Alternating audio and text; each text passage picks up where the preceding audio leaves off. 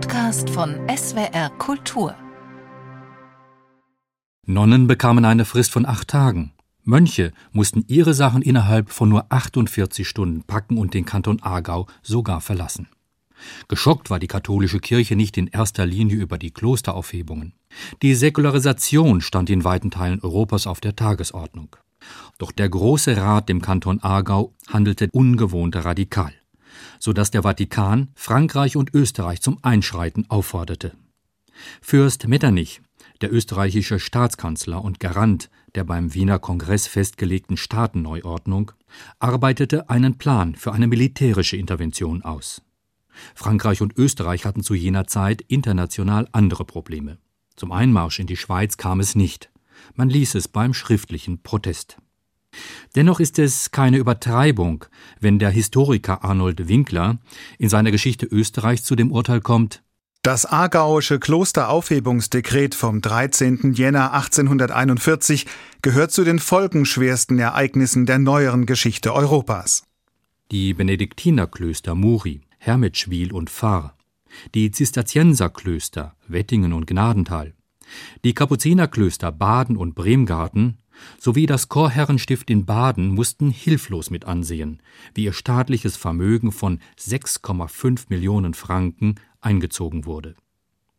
Die Summe entsprach dem Siebenfachen der jährlichen Steuereinnahmen. Das Geld wurde für weltliche Zwecke ausgegeben. Dies ist ein Grund, warum auch die katholische Bevölkerung ruhig blieb.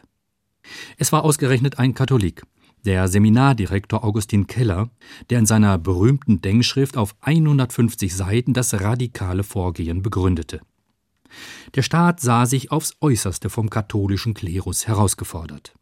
Katholiken hatten einzelne Aufstände angezettelt, um den seit 1835 für die Gesamtschweiz gültigen Badner Artikel zu revidieren, der die Klöster unter staatliche Verwaltung gestellt hatte. Keller reagierte in seiner Denkschrift. Das aargauische Volk hat aus Notwehr seine Klöster aufgehoben und dem Bund der Eidgenossen den Kanton in seiner Einheit erhalten. Die Klöster erschienen ihm seit ihrer Gründung als Zufluchtsstätte von Dunkelmännern und Verschwörern. Die vulkanischen Minen sind auf denjenigen Punkt gesprungen, auf welchen sie seit Jahren mit allerlei Dunstwerk des Trugs und der Verführung geladen wurden. Keller sah sich als staatserhaltender Cicero. Doch die Klöster wollten sich mit der zugewiesenen Rolle nicht abfinden. Der Verfasser der klösterlichen Denkschrift, Friedrich Hurter, hielt mit römischen Geschichtskenntnissen dagegen. Ein herrschend gewordener Lügengeist ist der Hauptzug eines tiefen Sittenverfalls und zugleich seine Strafe. Die beiden Zitate bringen den Konflikt auf den Punkt. Wer unter Berufung auf Gott und im Namen der Moral das Rechtsgebiet des Staats unterordnet, bekommt die Härte des Gesetzes zu spüren. Religionen, die die Vormachtstellung des Staates anerkennen, genießen jedoch seinen ausdrücklichen Schutz. Die Frauenklöster im Kanton Aargau haben davon wenige Jahre später profitiert.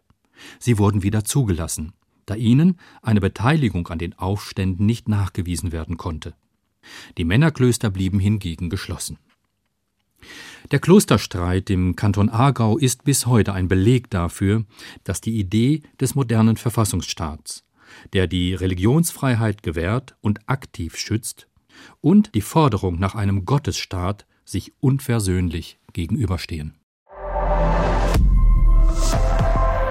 Zeitwort ist ein Podcast von SWR Kultur für die ARD.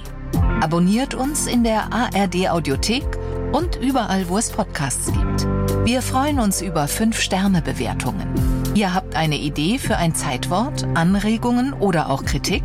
Schreibt uns eine Mail an zeitwort.swr.de.